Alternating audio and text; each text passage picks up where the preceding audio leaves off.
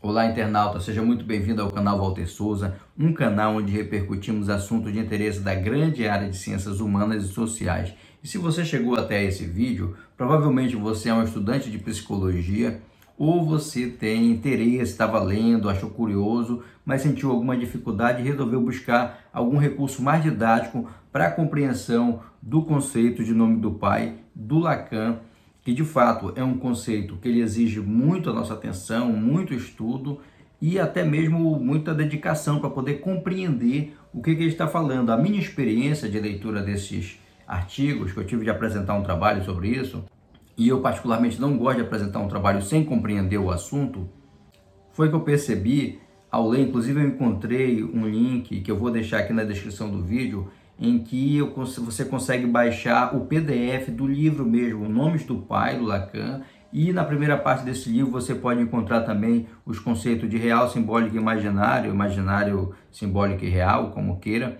É, está nesse livro, vou deixar aqui disponível para quem quiser baixar. E na, nessa leitura, nessa viagem que eu fiz tentando compreender esse conceito, eu percebi que, na verdade, para ter uma compreensão melhor desse conceito, você precisa compreender o que, que o Lacan retirou de outros autores, como por exemplo de Saussure e mesmo de Lévi-Strauss, que são autores franceses, o primeiro da área de linguística e o segundo da área de antropologia, em que ele vai ali se basear, logicamente também nos conceitos que já tinha na psicanálise, como o caso do complexo de Édipo, como é que esse complexo de Édipo vai repercutir ali no nome do pai e, afinal de contas, o que, que significa esse nome do pai dentro da compreensão do Lacan. Então, nesse vídeo aqui, eu vou trabalhar os conceitos que são mais básicos. E aí eu também tentei encontrar esse recurso didático, mas eu percebi que eles estão muito pulverizados. E aí por isso que eu resolvi gravar esse vídeo, onde eu vou colocar aqui os conceitos mais básicos, mais específicos para a compreensão. Então a proposta do vídeo é, depois que você assistir o vídeo, você realmente vai compreender o que significa essa ideia, esse conceito do nome do pai, e quando você voltar para o seu artigo, você vai conseguir compreender melhor, vai encaixar melhor as coisas que tem no artigo, porque para compreender esse conceito, você tem de compreender outros conceitos que o Lacan trabalhou e é isso que eu vou me propor a fazer nesse vídeo, tá bom? Então, se você tem interesse nisso, continua com a gente. Então, a primeira compreensão que a gente precisa ter, inclusive já mencionei isso no vídeo em que eu fiz sobre a função do orgasmo, que é um livro do Wilhelm Reich, que o Freud ele trabalha uma compreensão do interior da nossa mente como se ela fosse bem destacada do corpo, né? Inclusive o Reich fala que o Freud psicologizou a biologia, né? na medida em que ele desconsidera um pouco essa parte do corpo e fica um pouco mais nessa coisa da representação.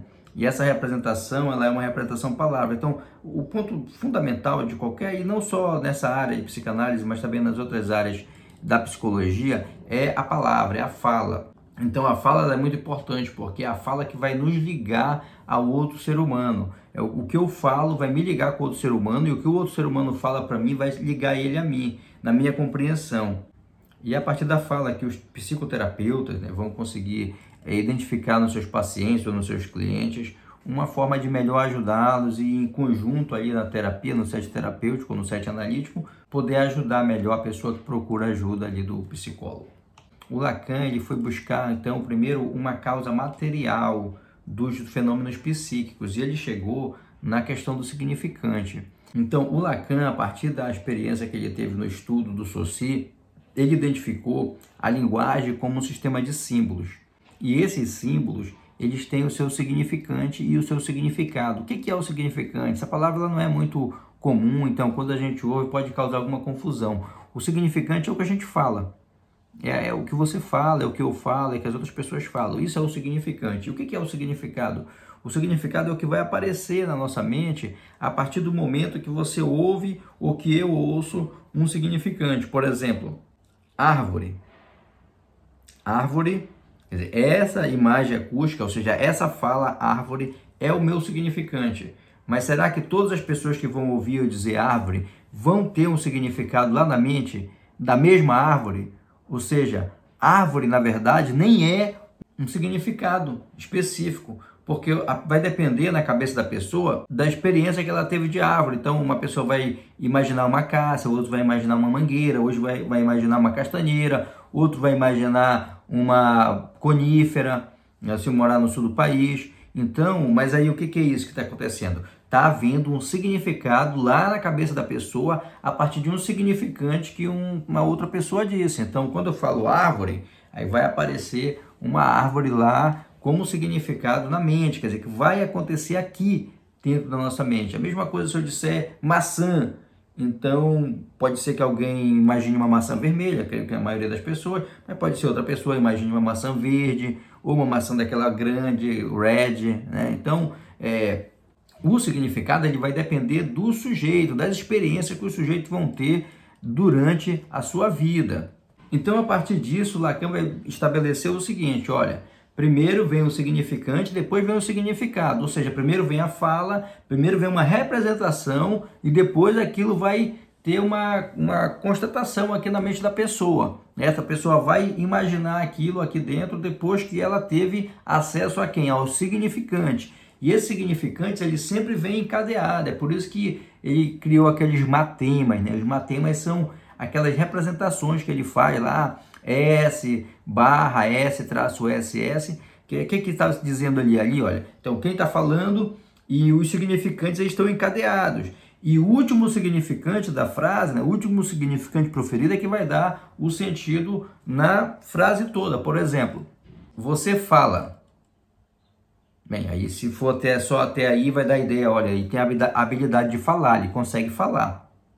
Mas se eu disser assim, você fala demais, aí eu já estou repreendendo você, porque você está falando demais, quer dizer, já vai ter uma conotação, ou seja, já vai ter um significado diferente do que tinha anteriormente. Então, antes eu estava é, meio que até elogiando, olha, você fala, né? e agora você fala demais. Ou então, você fala atrapalhado. Vai, dar um, vai começando a piorar, né? Se eu disser, você fala bem, aí já, olha o significado, já deu um outro significado. Quer dizer que a linguagem, então, ela vai estabelecendo essas relações sociais com as pessoas. Então, sempre vai ter o outro. Nessa relação vai ter sempre o outro envolvido. Ou seja, e nem sempre os significados vai ser o mesmo, por exemplo, porque eu posso dizer assim, você fala bem, Aí uma pessoa pode entender, nossa, ele elogiou. A outra pessoa pode entender, ele está sendo sarcástico.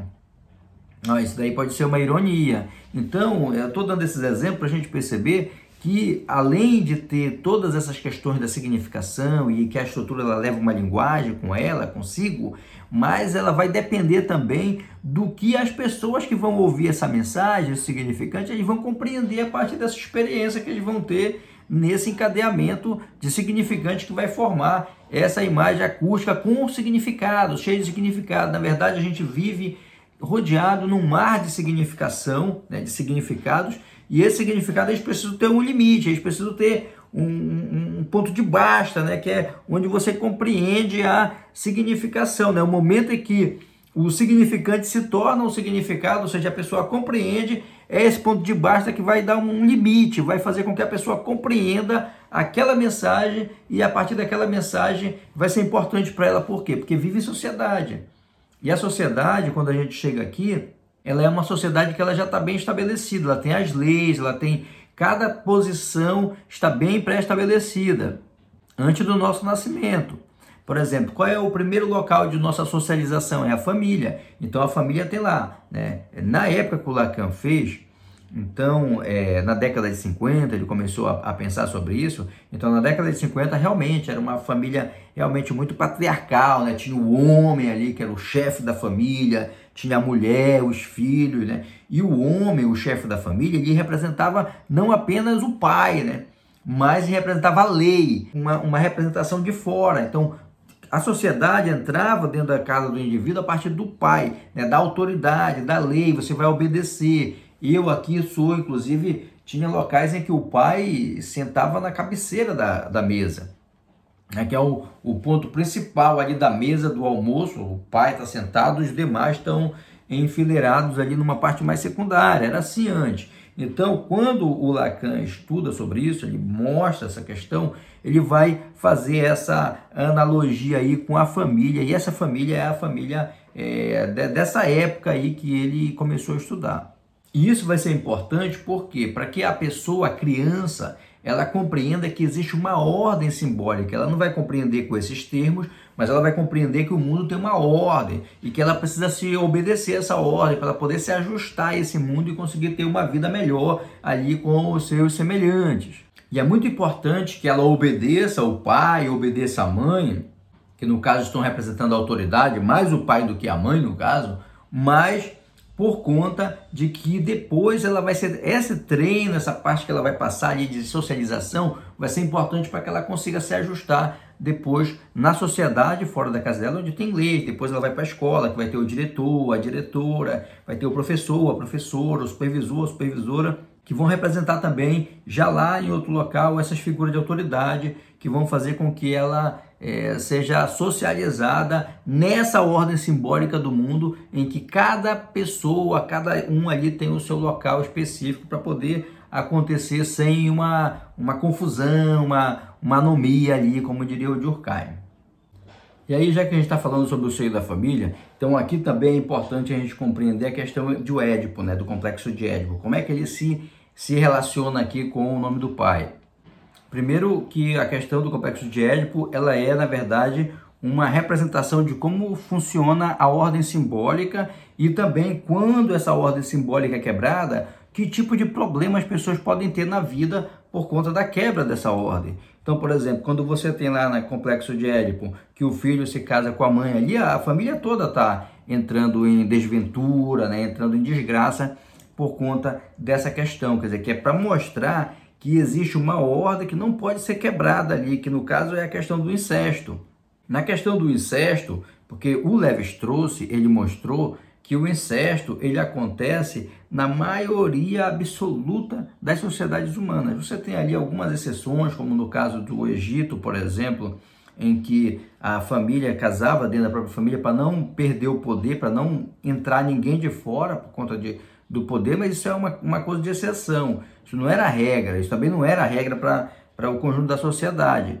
A grande questão é que as sociedades humanas, como elas são formadas a partir da família, a família então como um, um, um núcleo elementar da construção da sociedade, era necessário então que simbolicamente houvesse uma ordem ali para evitar com que houvesse disputas sexuais no interior da família. Ora, você imagina, por exemplo, numa casa em que tem uma mãe e um pai, se casaram jovens, aí eles tiveram filhos logo, e daqui a 15 anos, aquela mãe que era bem jovem antes, aí já não está tão jovem, assim já teve vários filhos, e aí dentro da própria casa tem uma filha de 15 anos, de 16 anos, que está bem bonita, está bem é, grande já e, e, e com dotes femininos, e aí o pai poderia ter é, intercurso sexual com ela. Isso poderia criar uma disputa dentro do seio da família e a família, como um, um elemento fundamental da sociedade, ia se destroçar, não iria funcionar. Então é por isso que existem esses elementos, essas ordens, esses símbolos, esse significado dentro da gente, que o incesto, por exemplo, é uma coisa que a gente nem para para pensar. A gente já sente a repulsa isso quando a pessoa é, tem, digamos assim, um, um, uma compreensão normal de como funciona essa ordem simbólica.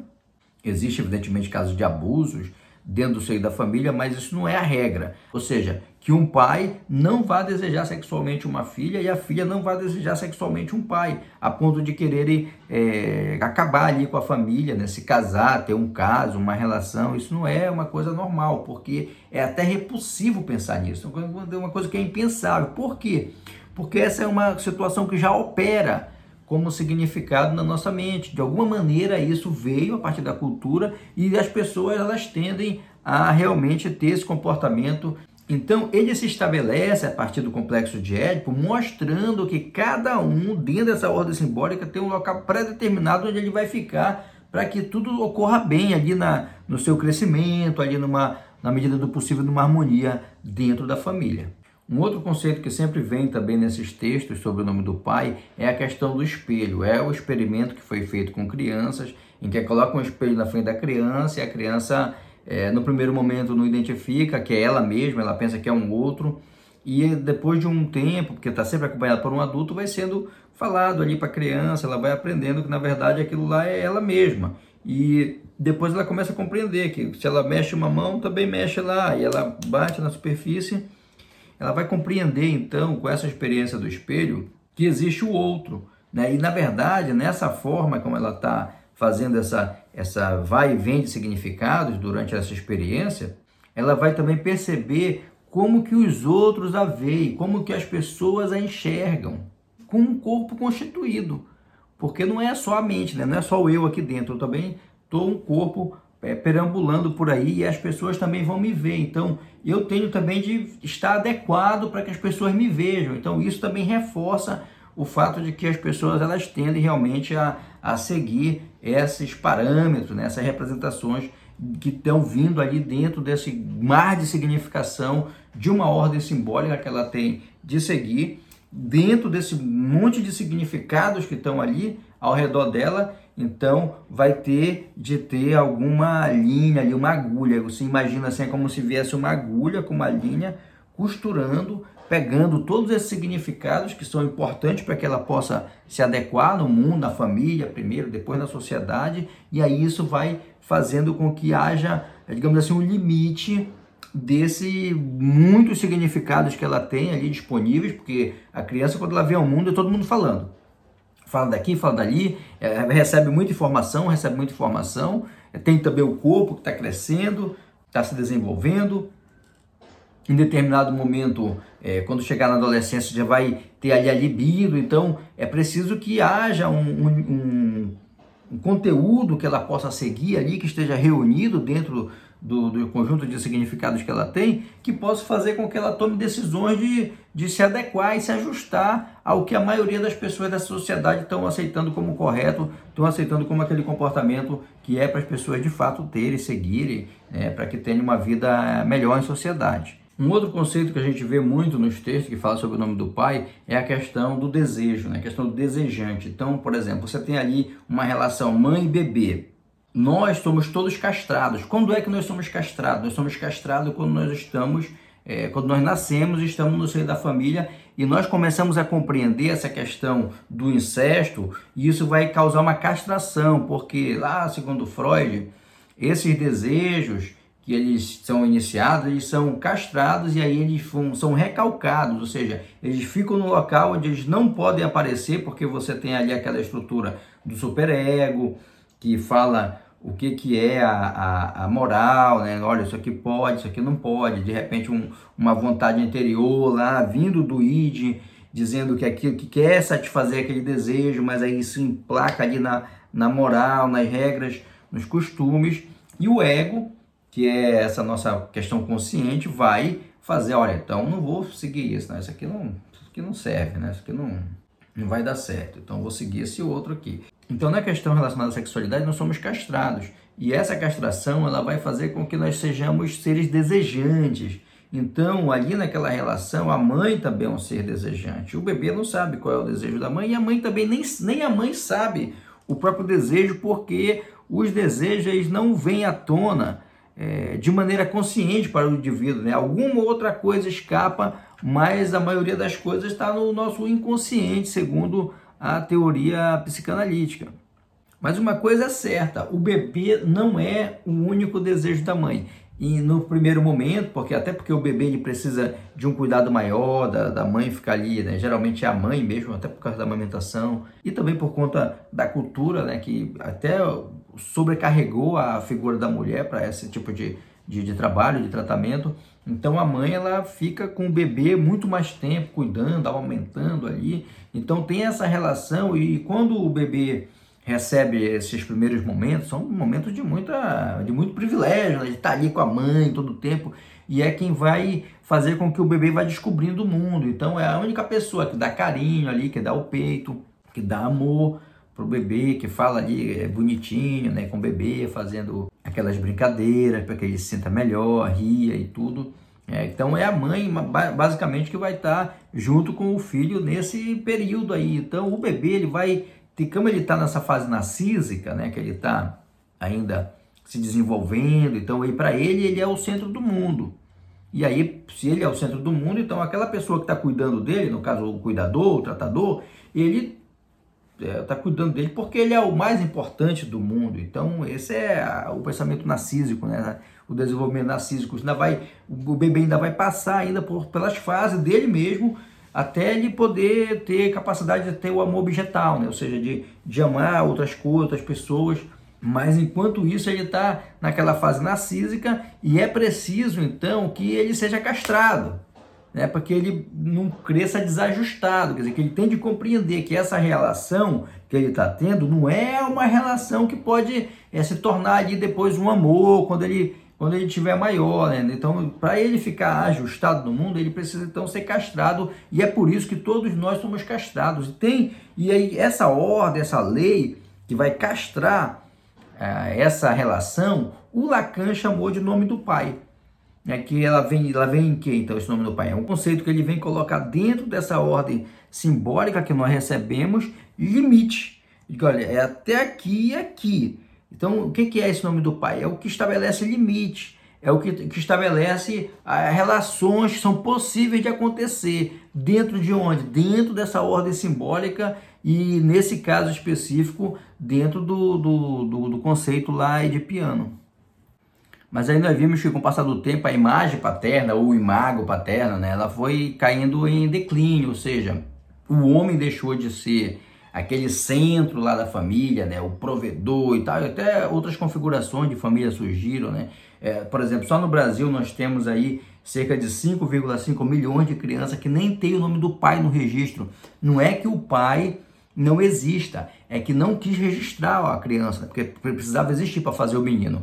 Então nós temos situações no Brasil em que não tem mais essa questão do, do pai, da mãe, né? Muitas crianças são criadas pela avó, enfim, é, a configuração de família ela mudou da década de 50 do século passado até agora. Mas alguns autores, que eu posso deixar aqui na, na descrição do vídeo, de alguns artigos que falam sobre isso, é, da atualidade do conceito de nome do pai, eles vão dizer que o nome do pai ainda funciona, porque o nome do pai ele funciona mesmo sem existir o pai físico no seio da família, porque o nome do pai, na verdade, ele vai ser esse limitador né, de significação que a criança vai ter acesso. Então é como falei no início, né? A criança ela está no mar de significados e ela precisa de um limitador ali que possa guiar para onde que ela deve ir, para ela poder compreender a ordem, para que ela possa compreender como a sociedade é estruturada, para que ela tenha mais chance de ser uma pessoa ajustada,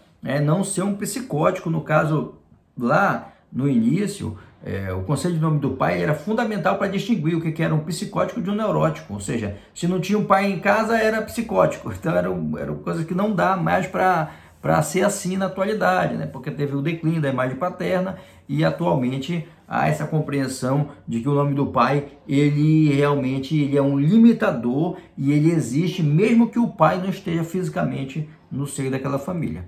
Além disso, uma outra imagem né, que caiu assim do pai desde a década de 50 para cá é que o pai deixou de ser aquela autoridade toda para ele ser só uma função doméstica.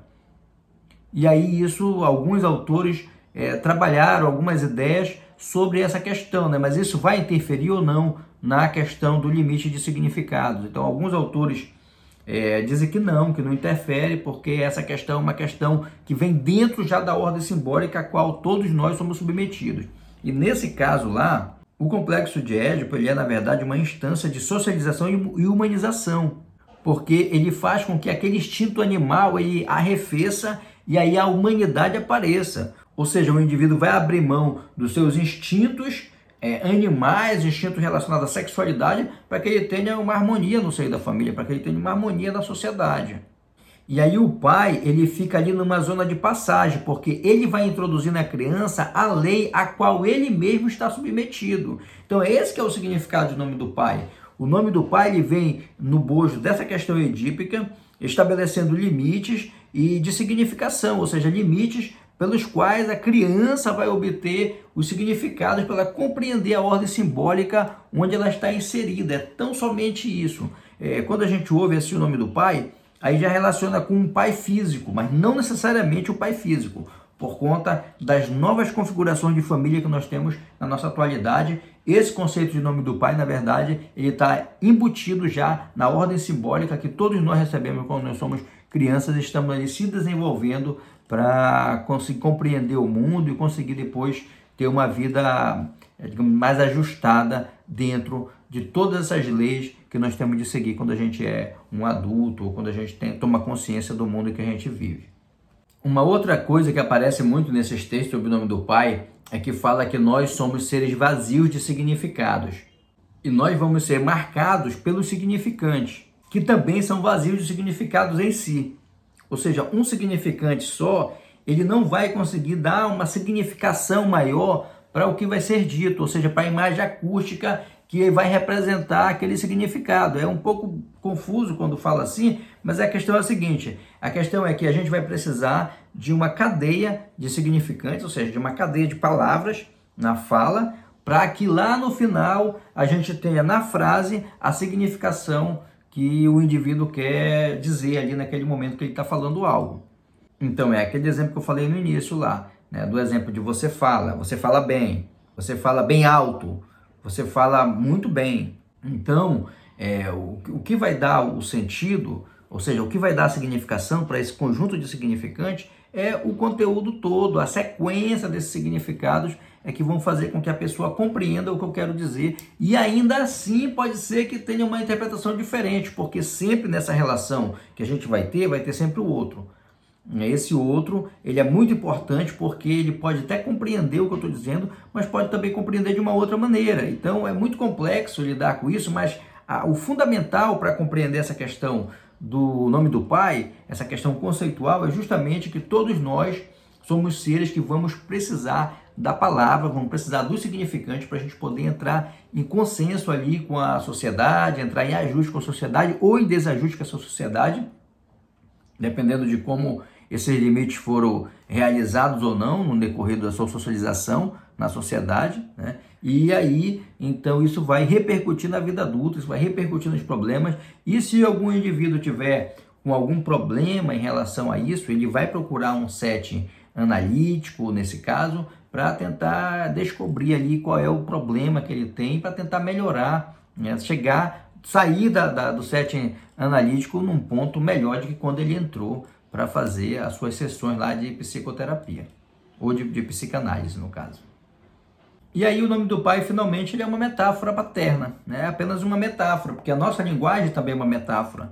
Então, a gente tem de compreender isso como um limite. A gente tem de compreender o nome do pai como um limite dentro dessa ordem simbólica no qual todos nós somos submetidos. Então, a esse tipo de limite, a esse tipo de compreensão né, de que os indivíduos precisam estabelecer um limite ali para os significados, para que ele possa compreender o mundo e não se perder naquele mar todo de significação que está ao seu redor, o Lacan deu a, esse, a essa compreensão o conceito de nome do pai. Então é isso, o nome do pai é uma metáfora paterna dentro da compreensão da ordem simbólica na qual todos nós estamos submetidos. Então é isso, meus amigos. Se você gostou desse vídeo, eu recomendo que você se inscreva no canal, não custa nada, só para dar uma força mesmo pra gente. E se você também não gostou, comente ali, explique por que, que você não gostou, deixe seu like. E se você gosta de psicologia e chegou nesse canal a partir desse vídeo, nós temos aqui todo um trabalho já feito anteriormente com vídeos aí bem didáticos para explicar autores da área da filosofia que são muito importantes para a compreensão da psicologia, tá bom? Então é isso aí, amigos. Um forte abraço, até a próxima, tchau, tchau.